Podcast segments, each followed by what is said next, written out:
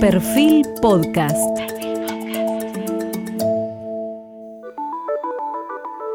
Periodismo puro. Jorge Fontevecchia en entrevista con Jorge Lanata. ¿Te decepcionó Macri? Yo di- dije siempre, y se lo dije a él también, que él no es un dirigente político. O sea, él es para mí más un dirigente, es un empresario. Mi relación con Jorge Lanata cumplió 30 años. En 1989, dos jóvenes periodistas, uno de 28 años y otro de 33, lanzaron dos publicaciones que modificarían el mapa editorial. Lanata Página 12 y yo la revista Noticias, sistematizando el periodismo de investigación en los medios, lo que bastantes años después incorporó Clarín y más tarde La Nación. Durante estas tres décadas fuimos aliados, competidores, pasamos de ser simplemente colegas a trabajar juntos y a distanciarnos. Fuimos solidarios en las malas, tuvimos conflictos, pero el periodismo siempre fue más fuerte y nos volvió a unir, como en este reportaje, el primero de Jorge Lanata, posterior a su última crisis de salud. A mí me trajo reminiscencias de otro reportaje que le hice en Boston hace nueve años, en el peor momento de tensión entre el kirchnerismo y el periodismo, cuando todavía ningún canal de televisión abierta se animaba a contratarlo. Ahora está recuperándose.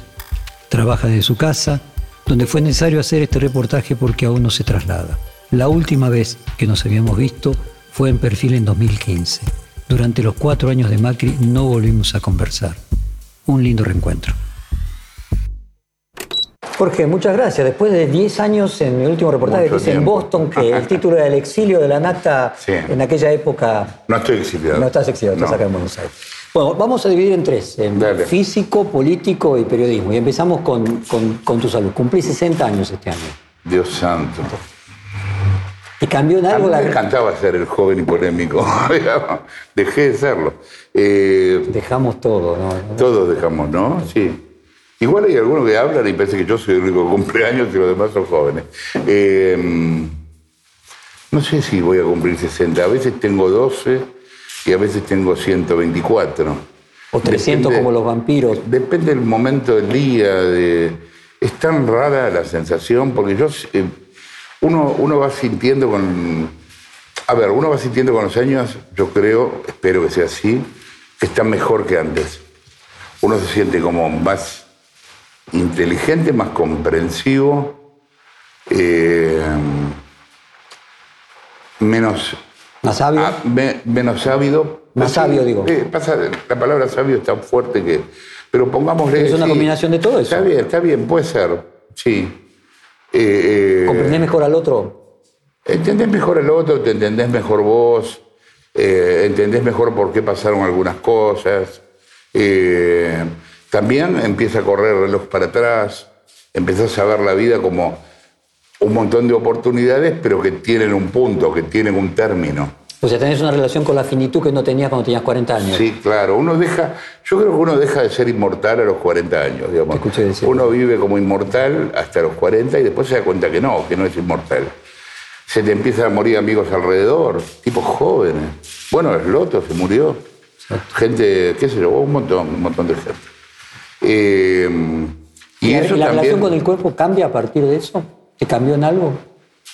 No, yo, yo siempre le di más bola a mi cabeza que a mi cuerpo.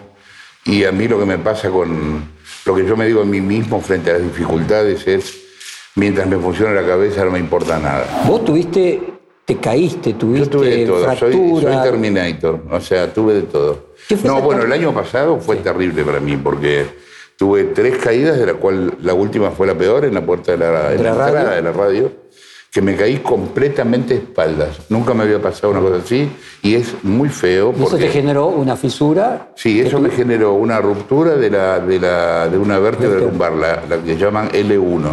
Y mm, después de esa vértebra, estando internado, se aplastó. eh, y bueno, finalmente O sea, pasaste un tiempo en el Fleni acá y después te fuiste a operar a Estados me Unidos. fui a operar a Estados Unidos a cementar la vértebra. O sea, lo que hicieron es, con la vértebra aplastada, ocupar con cemento el lugar que la vértebra tenía.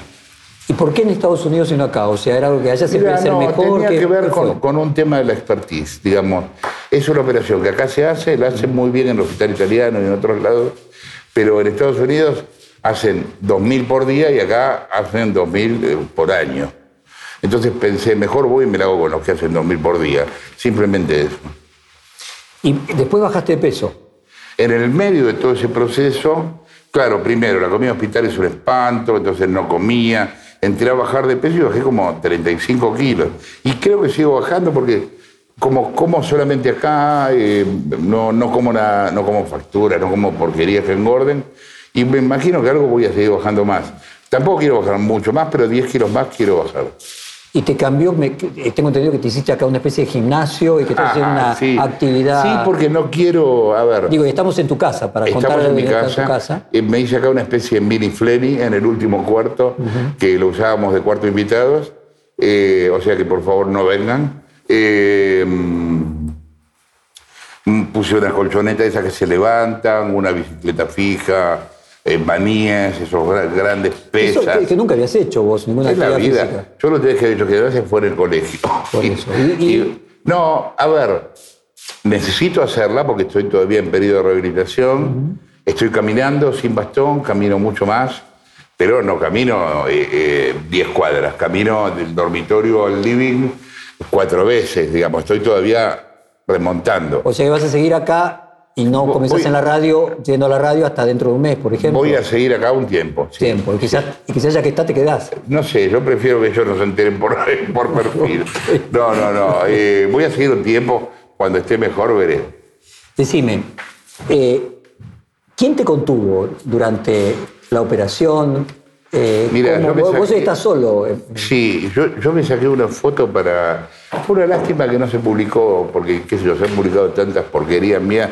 Me saqué una foto que salió en las redes, la pusieron, que estoy yo en la cama de Flenny, eh, Andrea y Bárbara, Sara y Lola.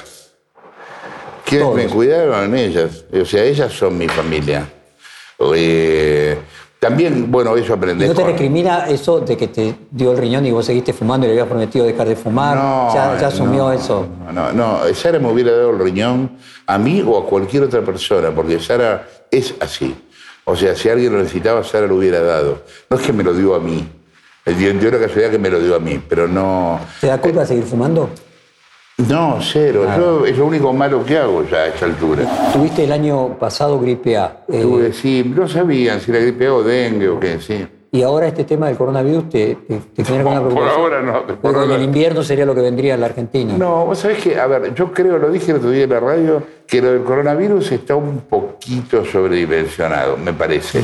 O sea, de hecho, si vos ves, la cantidad de muertes del coronavirus es mucho menor que la cantidad de muertes de otros virus, incluida la gripe A. Ok, hay una enfermedad que en general le agarra a la gente grande. Yo soy una persona grande, pero no tan grande, y es cierto que no tengo defensa por el trasplante. A eso me pero no, realmente no me, no, no, no tengo, no, no me da miedo, ¿no? Porque entremos en el tema de política. ¿Qué te pasó cuando Alberto Fernández ganó las pasos? ¿Te lo esperabas? ¿Fue una sorpresa? Mira, eh, yo, me- a ver, me lo esperaba, no esperaba que hubiera sido en la cantidad de diferencia con la que, con la que ganó. Eh, yo me acuerdo que el día anterior, o sea, las pasos fueron un domingo, el viernes yo hablé con Macri y le dije que yo creía que iban a perder y que podían Ellos llegar a... pensaban que iban a perder solamente por dos puntos o Ellos empatar. estaban en una cuenta infernal y tonta que era 4 menos 1 más 8 más... Era ridículo, digamos, no. A ver, bueno, hubo millones de errores de- de- de- del gobierno de Macri, también hubo algunos, algunos aciertos, pero sí, respecto al tema electoral, ellos tuvieron, se encerraron mucho en un discurso de ascensor, ¿viste? Pero- donde hay cuatro y... Pero vos esperabas que perdiesen, pero por una diferencia menor, lo que podría haber sido modificado luego en la elección general. No necesariamente, porque yo creo que Macri, a ver, eh, yo creo que Macri cagó a su mejor candidato, que era María Eugenia Vidal. Es imposible hacer historia hacia atrás, eh, ahora. Eh, todo el mundo cree que si Vidal se hubiera presentado antes a la elección de Buenos Aires, eso hubiera desbalanceado. Hubo varias cosas que jugaron, pero yo creo que lo más importante que jugó para la derrota de Macri es que no estaban viendo lo que pasaba. ¿Y te decepcionó el triunfo de Alberto Fernández? No, eh, no de, no de Alberto Fernández. Me preocupó porque me preocupa la Argentina desde toda mi vida que volvamos todo el tiempo para atrás. O sea, que el hecho de que Cristina hoy sea vicepresidente para mí es, es un error. Eh, es algo que no tendría que haber pasado. ¿Es culpa de Macri? Es en parte culpa de Macri porque la, transformó en contender, digamos, y, eso la mantuvo viva un tiempo. Pero después no, no es culpa de Macri. Cristina es una política brillante, esto hay que decirlo porque es así, digamos. Después yo creo que es una persona desequilibrada, pero como política es una política brillante. Lo que hizo con Alberto Fernández fue genial porque sabía que no podía ganar sola.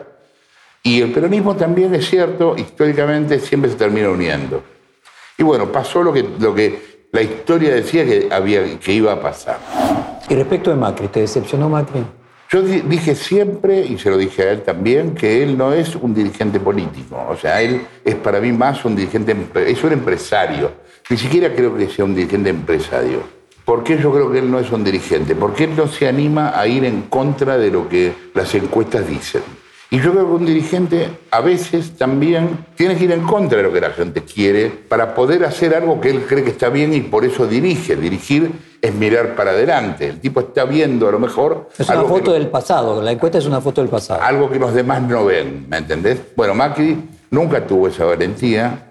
Yo creo que hubo una cosa que Macri intuyó y que por eso triunfó. Macri y Carrió. Yo no separaría de la elección de- de- del triunfo de, de Cambiemos a Carrió. Carrió logró que el triunfo de Cambiemos fuera posible porque nadie pensaba que se podían unir los radicales con el PRO. Digo, o a lo sumo un sector del radicalismo, pero nunca todos. Los unió.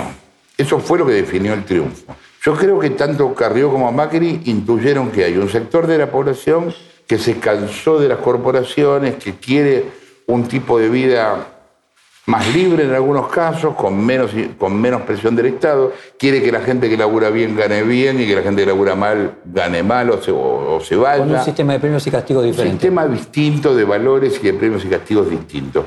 Eso Macri lo intuyó y yo creo que eso, más las denuncias de corrupción, más otras cosas, fueron las que le permitieron ganar. Ahora, él después no fue consecuente con esa intuición. Él después, al poco tiempo, termina, para decirlo de algún modo, pactando con la Argentina Real. Con los sindicatos no me con esto no me meto, con otro tampoco. Hablemos de gradualismo y no de shock. Y bueno, ¿sabes qué pasa? Y eso sí lo entendió Alberto ahora. El reloj, cuando vos asumís, va para atrás. Lo que no haces en los primeros 90 días, no lo haces nunca más. Porque vos vas perdiendo poder, no vas ganando poder.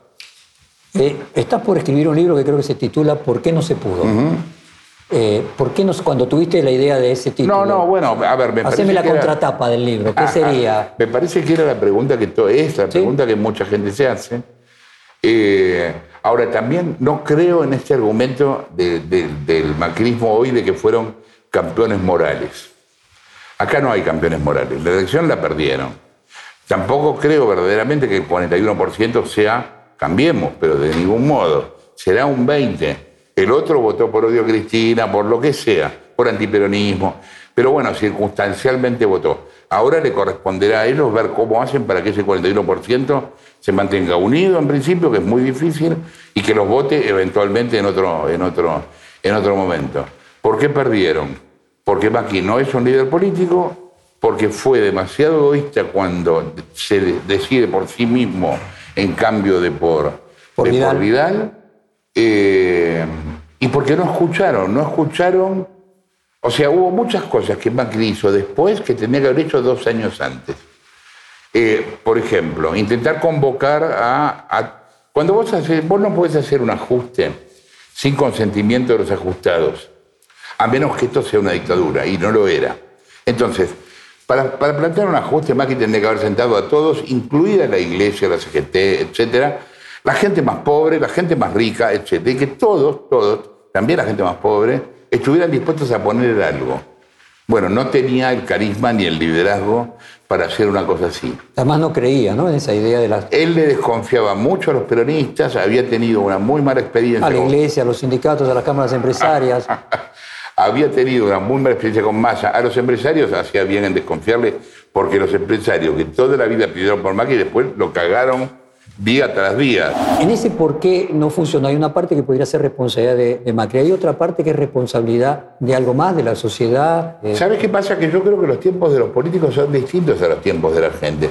Los tiempos de la gente son más lentos, pero también más inexorables. Cuando la gente cambia, cambia en serio. O sea, por ejemplo, no va a, haber a no va, no va a volver a haber una, una dictadura en Argentina. Ok, hubo 30.000 muertos, o sea, costó, costó 10 años, costó, fue un desastre. Pero ya la gente se convenció de que no es por ahí. Bueno, no podemos seguir pensando en la Argentina en los próximos cuatro años. Yo creo que el político que cambie esto lo va a cambiar pensando en los próximos 30.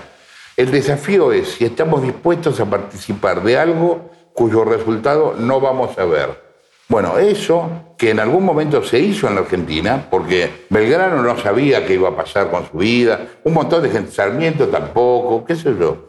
Hubo un momento, y eran argentinos, no eran americanos, ni, o sea, eran argentinos. ¿Vos te referís a algo parecido a eso que juntar a todas las partes para que cada alguien se da algo que mencionabas antes y que normalmente se habla como el pacto de la Moncloa, un consejo económico Sí, y pero social, un pacto eso, porque social? el pacto de la Moncloa era un... eh, porque cuando acá se habla de pacto social se habla de cuatro años. Esto no va a cambiar, Jorge, vos lo sabés igual que yo.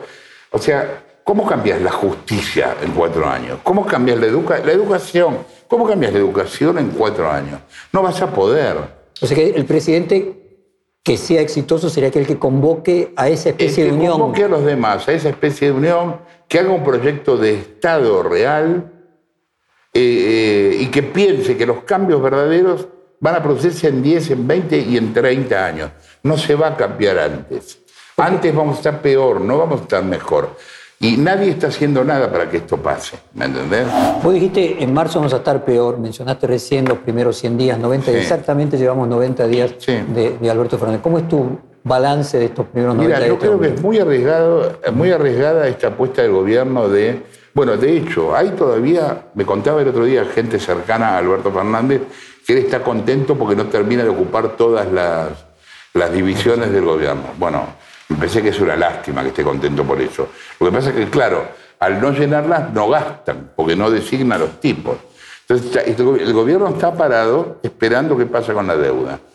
No hay un plan económico, que tam- tampoco hay un plan económico, o por lo menos no, no se conoce, para negociar con el fondo, porque el fondo les va a preguntar qué van a hacer. Bueno, no se sabe nada de lo que va a pasar y el deterioro sigue. Cuando él dice de que tiene un plan pero no lo cuenta, ¿le crees o no, no, le me crees? parece una tontería, me parece una frase de café. Me Y- parece una frase de polémica en el lugar. Y No. esa, esa disputa entre él y Cristina, en los albertistas y los cristinistas, Mm. ¿la crees real? ¿Crees que se ponen de acuerdo y se ríen de todos los demás? No, no, sé que es real, no es si la creo o no, es real. Es más, yo creo que la disputa con Cristina se aceleró mucho más de lo que todos pensábamos. O sea, eh, esa, es una, esa es una contradicción que primero tiene muchas aristas, ponele. La discusión de presos políticos.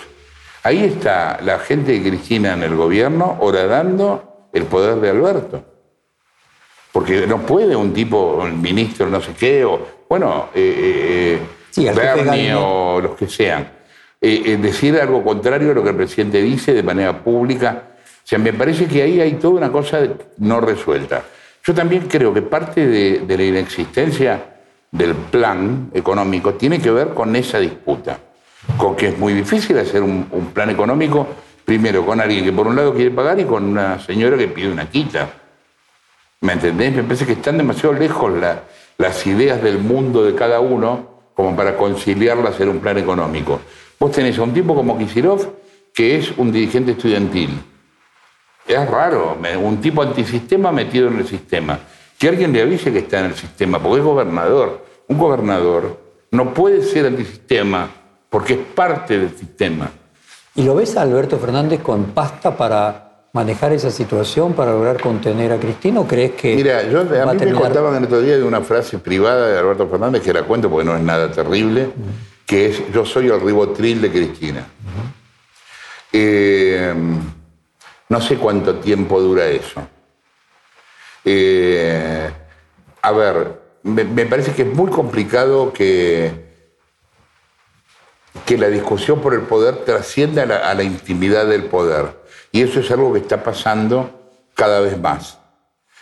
Eh, les va a ser muy difícil llevar adelante el, eh, los cambios que quieren hacer en la justicia. En realidad, lo que quieren borrar de la justicia, que es todas las causas de corrupción. Ellos no quieren dar un indulto, Cristina no quiere un indulto, pues se reconocería culpable. Cristina quiere un diploma, no quiere un indulto. Entonces, eh, me parece que esto va a ser difícil, porque hay mucha prueba. y no pueden tirar toda la basura y quemarlo, digamos. Ahí vamos, déjame terminar el tema Sí. eh, político. ¿Quién crees que es el líder de la oposición? Mm, no hay, si tenés el teléfono, dámelo, lo quiero sacar al aire. No, no hay. No hay, eso es terrible. Eh, De hecho, es lo que está pasando desde hace meses. O sea, no hay un líder con fuerza, no estoy diciendo a nadie que hable, hablan varios. Pero no hay un líder de O sea, Macri es un tapón. Bueno, eh, Macri se fue del gobierno pensando en ser el líder de la oposición. Yo creo que hoy está un poco eh, más moderado con eso y creo que no se da cuenta que no puede y a lo mejor quiere abrir un poco el juego, pero de hecho aún no lo hizo. Ahora, ¿vos imaginás a Larreta como un líder que tenga el carisma suficiente como para poder... De hecho no lo tiene. La reta, mira, la reta de, los, de todos los jefes de gobierno que yo entrevisté es lejos el mejor, pero lejos. Y esto que te digo no es político. Sea, yo he entrevistado en la radio, en la tele, jefes de gobierno no sabían dónde quedaban las calles, ¿me entendés? Y lo que me pasa con la reta es que de golpe abro el teléfono, llamo a una señora de, hola, le hablo de Curapaligua del 2000. Y la reta le dice, ah, al lado del almacén con el techo colorado. Y hay un almacén con el techo colorado. Bueno, yo nunca vi un tipo que conozca así la ciudad, ni que hable así con los vecinos. Eh, eh, habla dos veces por semana, o sea, lo putean, lo que sea, pero habla. Bueno, desde ese punto de vista me parece que el tipo es un tipo muy eficiente y que ganó la ciudad con, con justicia, digamos. Ahora, no lo, no, no- no lo veo hoy para gobernar la nación, para nada. No sé, y no creo que tenga... Digo, una cosa es Buenos Aires, ¿viste? Y otra cosa es Jujuy, otra es Formosa. Entonces, si planteamos que el oficialismo tiene riesgo de quiebre entre Cristina Kirchner y Alberto Sí. Fernández, y al mismo tiempo la oposición no logra construir un... eh, ¿Cómo sigue esta historia? ¿Cómo sigue esta historia? Es muy difícil saberlo. A ver, yo creo que, primero, eh, eh, el riesgo de quiebre que hay entre Cristina y Alberto se va a acentuar a medida que el plan económico no tenga resultados, suponiendo que, lo exi- que exista. Y si tuviera resultados, ¿crees que ese sería el ribotril?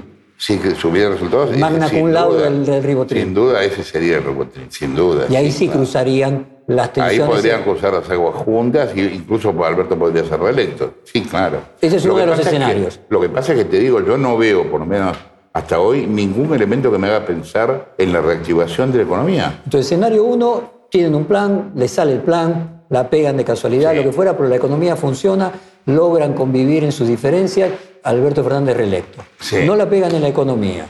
Crisis interna entre, Entre la alianza ellos, de gobierno. Sí, hay que ver también qué pasa con Massa y con quién se queda o si se vuelve solo. Pero el peronismo, así como se une, también puede dividirse, digamos. Yo no creo que esta, que esta unión del peronismo sea... Entonces, de hecho, no es que no creo. Hablo con muchos de ellos porque tengo fuentes en todos lados y se odian entre todos. O sea, no es que... No vienen a hablar bien de los demás, ¿me entendés? Entonces, escenario 2 sería, si la economía no funciona, si Alberto no puede ser reelecto, que la oposición sea dentro de lo que hoy es eh, Podría ser, podría ser la oposición dentro del Por peronismo. ejemplo, Massa, como vos marcabas. Ponele. Bueno, el, es el político más parecido a Néstor, en lo bueno y en lo malo, pero es lejos el más parecido a Néstor. Y también es cierto, es el más presidenciable. Lo que pasa es que Massa, por razones que yo no conozco y que sabrá su psicólogo, se destruye cada vez que se construye. Ya le pasó dos veces. Massa llega a tener una posición de poder importante y se derrumba por él mismo, no porque lo derrumba nadie. Es una cosa, en ese sentido se parece a Lilita. Era un clásico en la Argentina de que los principales medios, en la época además los principales medios eran los diarios, los primeros años eran todos oficialistas y los últimos eran todos críticos. Y si uno por lo menos se queda con los principales diarios, hoy no está sucediendo esto. O sea, siguen siendo igual de críticos de Cristina Kirchner de lo que venían siendo. Sí. ¿Hay un cambio respecto de, no sé, que las redes sociales hoy son fiscales eh, y que no podría Mira, hay, llevarse la hay un audiencia? tema, a ver, hay un- yo creo que las redes, a ver, primero, las máquinas no tienen moral. O sea, las redes no son ni buenas ni malas en sí. Son lo que son. Como las herramientas. Claro. Dicho esto, yo creo que desde el punto de vista del público, las redes introdujeron una cosa que es importante, que es que empezaron a calificarnos. Cosa que antes solo pasaba si nos compraban o no. Nosotros lo único... eh, eh, eh, Sí, el rating, Lo único que teníamos claro. era eso. Bueno, pero ahora es distinto, porque aparte nos califican al segundo. Dicho esto, también es cierto que las redes tampoco son toda la vida real. Son un sector de la gente. Que tiene un también sesgo. Está muy dividido. A ver, yo te diría, En Twitter hay cínicos, en Facebook hay ingenuos esperanzados. Son muy distintos cada uno. En Instagram hay tipos que quieren mostrar dónde se fueron de vacaciones. Digamos, son distintos. Pero, la pero es la primera vez que nosotros podemos escuchar al público en tiempo real.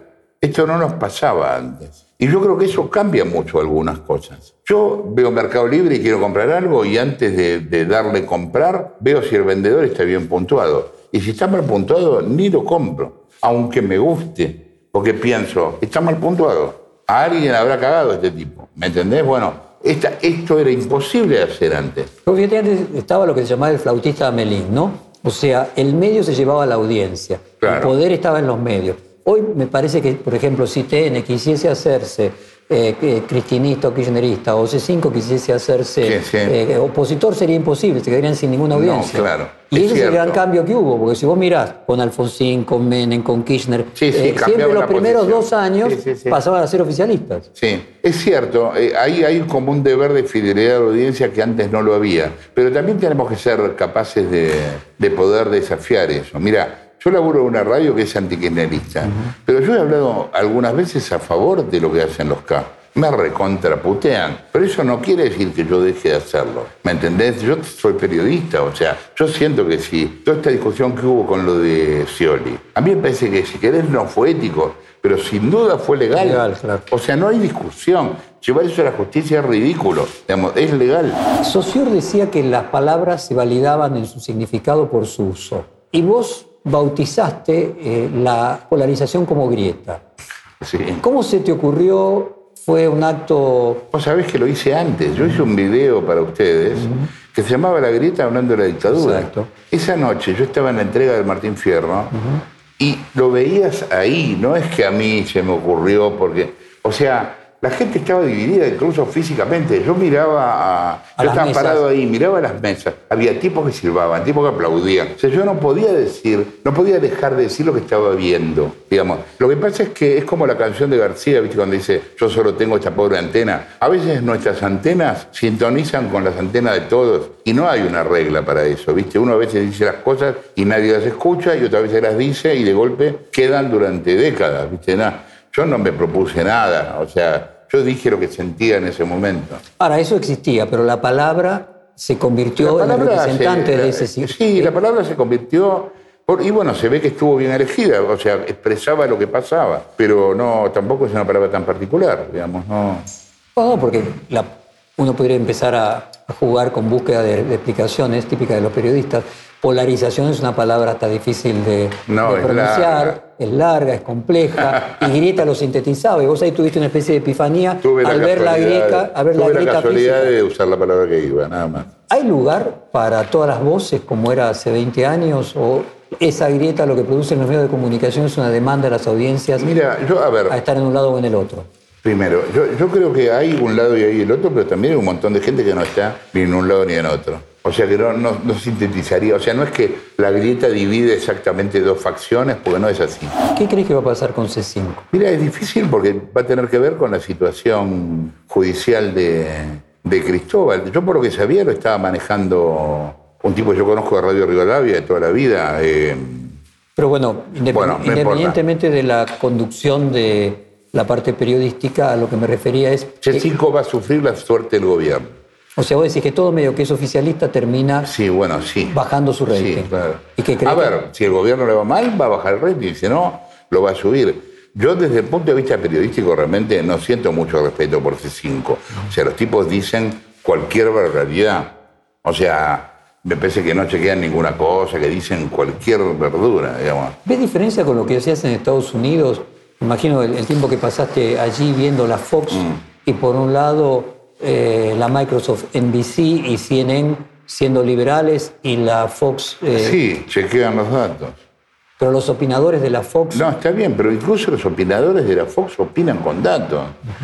Ah, Yo acá veo gente gritar en la pantalla que ah, la mayoría de las veces no sé quiénes son, pero aparte gritan. A ver si interpreto. Vos lo que decís es que en la Fox hay opiniones que son totalmente, eh, podrían decir, Hay que- extemporáneas, pero los datos Hay que se usan son ver, ciertos, mientras que acá con los datos, no con las opiniones. No, no, acá problemas. no hay datos. Ese es el problema. Acá hay solo opiniones. Acá hay un tema eh, que. Pero mencionaba recién que mira, había datos que eran no, no, falsos. No, no. A ver, a ver. Acá hay un problema que viene arrastrado del kirchnerismo, que es que desaparecieron los hechos. La grieta, entre otras cosas, hizo que los hechos desaparecieran. ¿Qué quiero decir con esto? Que todo es susceptible de ser opinado. Y entonces ya nadie más habla sobre el hecho en sí. ¿Por qué surgen los programas de panelistas aparte de porque la televisión se berretizó cada vez más y es más barato un panelista que un periodista? ¿Por qué? Porque es esa, esa lógica estúpida de traigamos uno a favor y, otro en, y uno en contra. ¿Crees que Macri tuvo un tratamiento preferencial de los grandes medios? Independientemente de una teoría de corrupción. El mismo, que ahora tiene, el mismo que ahora tiene Alberto, con la fascinación que yo te hablaba. Bueno, pero llevas 90 días. ¿Te imaginas que lo van a tratar así durante cuatro años? Y a lo mejor un año duro, un año y pico dura, no sé. ¿Y crees que a Macri le duró más ese halo de yo benevolencia de los medios principales? Digo, por ejemplo, lo que pasa es que si vos lo ves a ver, tampoco me parece ilógico en un punto. A ver, que la nación apoyara a Macri no me parece raro. La nación no piensa distinto a Macri. Clarín piensa un poco distinto a Macri en algunas cosas, pero en otras no. Y bueno, lo apoyaba. ¿Qué sé yo? Eso no me parece en principio. Si eso no es espurio, eso a mí no me parece ni, ni bien ni mal, es lo que es. Porque existe la posibilidad de que no haya un momento en el que Alberto Fernández tenga que elegir entre Cristina Kirchner y Clarín. Eh, siempre Alberto Fernández va a elegir por Cristina Kirchner. Esa opción no se va a dar. Por eso, y digo, en algún punto este de poder mantener relaciones con Clarín satisfactorias, ¿te parece que es sustentable a lo largo del tiempo? En esto que vos mirabas que Cristina lo quiere es un diploma, no un indulto. Yo creo que todo siempre termina en una contradicción que lo termina rompiendo, digamos. Creo que eso, digamos, sea el acuerdo que Alberto Fernández haya hecho con cualquiera, en algún momento la dinámica del, desarrollo de los hechos va a ser que se enfrenten. Y sí. O sea, ¿puede haber lawfare sin responsabilidad de los medios y los periodistas. Es decir, cuando Alberto Fernández sostiene la tesis del lawfare. Eh, yo te digo, yo sé que no. A ver, a, mí no me pueden contar. La mitad de las causas que se están en tribunales fueron notas nuestras. O sea que no me pueden venir a contar de dónde salieron. Digamos, acá no hubo ningún lawfare de nada. Uno podría decir que ellos podrían sostener, bueno, si ganamos con todas las tapas en contra, los medios no son relevantes a los fines del gobierno, pero sí serían relevantes a los fines de las pruebas en los juicios. Lo que yo quería plantear es, hay ah, un oxímoron ahí, si hay lawfare es porque los medios fueron responsables. Entonces, finalmente, para obtener ese diploma que vos mencionás, que lo podríamos llamar más que diploma, una absolución en las causas, tendría que haber eh, algún enfrentamiento con los medios, con una parte de los medios, con los periodistas de esas causas Puede pasar, pues bueno, de hecho, e, este tribunal ridículo que querían hacer en España me, era en mi contra y de un par más. pero independientemente de eso, que no tendría valor vinculante. Yo me refiero en la justicia, o sea, para Puede pasar. A ver, vos me preguntás, puede pasar. ¿Va a pasar ahora? No, ahora no va a pasar. Pero depende del deterioro de la situación social. Porque la gente más acuciada por la situación social va a aceptar también más cosas. vos planteabas en los distintos escenarios eh, un, divisorio de aguas que era le va bien económicamente o le va mal económicamente. Si le va bien económicamente, vos creías que podía llegar a sostener la tensión de una manera sustentable. y ahí yo no creo que hubiera problema con los medios tampoco, si le va bien económicamente. Muy bien, pero si no hubiera problema con los medios porque le va bien económicamente, ¿cómo resuelve el tema judicial? El tema judicial lo van a patear para adelante las causas, que, las causas de Cristina y el resto no tengo idea. Con las de Cristina, quédate con las de Cristina. Las van a y en algún momento va a haber que haber fallo. Pero en algún momento puede ser el año 3025. En definitivo, pero en primera instancia, o sea, primera instancia. También lo pueden patear, no hay, no hay tiempo para que, para que haya un fallo en un tiempo perentorio. ¿Vos no crees que Cristina Kirchner va a querer tener. Eh, ¿Vos que va a querer el diploma rápido? No, no, rápido no, pero digo en dos años, tres. No sé. Y que está el Cristina sabe hasta dónde puede avanzar y hasta dónde no. ¿eh? Esta Cristina de ahora es una Cristina mucho más especulativa que, que la Cristina de antes. se mueve mejor. En el fondo, si yo veo tu deseo, libros, documentales, son todas cosas que son más profundas, de más, eh, una duración de elaboración mucho mayor. y sí, pero bueno, obviamente, ¿no? Yo siempre digo que, que es mejor leer un libro que mirar un programa de televisión, no tengo duda. Si yo puedo mezclar el libro con la televisión y tratar de que esas dos cosas funcionen, para mí es, para mí es bueno. ¿Y si te gusta mantener la radio con el vivo todos los días? Con la radio me pasa una cosa, que es que yo, yo nací en la radio. Yo, yo empecé a los 14 años en la radio. Y hoy literalmente es mi casa, pero es mi casa La radio es mi casa. Yo no. Podríamos estar hablando horas en la Pero sí radio. le ves además a la radio futuro haciendo lo que hace, mientras que el noticiero o el programa periodístico de televisión lo que pasa no con la- es que la radio se lleva con uno. eh, el género televisión abierta noticiero para mí es lo mismo que te dijera novelas en la televisión abierta. Sí, o- peor. o radioteatro en la No, radio. ¿Sabes qué? Películas. La televisión abierta sigue pasando películas. ¿Están locos? ¿Cómo voy a ver una película en la televisión abierta? No tiene ninguna posibilidad que la vea. Si la tengo para ver a la hora que quiero, paro, vuelvo. ¿Me entendés? No tiene sentido. Y todavía hoy programan películas. Entonces ustedes en el futuro, haciendo radio, haciendo documentales, Haciendo radio, haciendo documentales. libros. Sí, escribiendo, sí. Sí, Me decía que te hubiera gustado hacer en televisión un programa diferente a un programa periodístico. Sí, tampoco ¿Qué- te. qué no, no, tampoco lo pensé, ¿eh? pero. No, no, no, realmente no sé, porque no lo. No lo O sea, podríamos agregar eso al menú del futuro La Nata también. Lo programa que no agregar. sea que no sea que no sea el clásico programa periodístico. sí, igual te digo, lo que quiero tratar es de laburar un poco menos. ¿Podés eso? Pero sí. ¿Podés eso? Un poco menos. O sea, quiero laburar en cambio 24 horas, 18, no sé. Pero un poco menos, sí. Sí, porque, a ver, tengo casi 60 años. Digamos, uno se resiste, ¿viste? Pero eh, uno se cansa más, te duele. ¿Me equivoco si digo que vos no podrías parar de trabajar nunca? Tenga No, no, la edad no, que yo espero- en yo la mayor espero- cantidad de horas que tus fuerzas te permitan. A ver, yo espero morirme laburando. Perfil Podcast.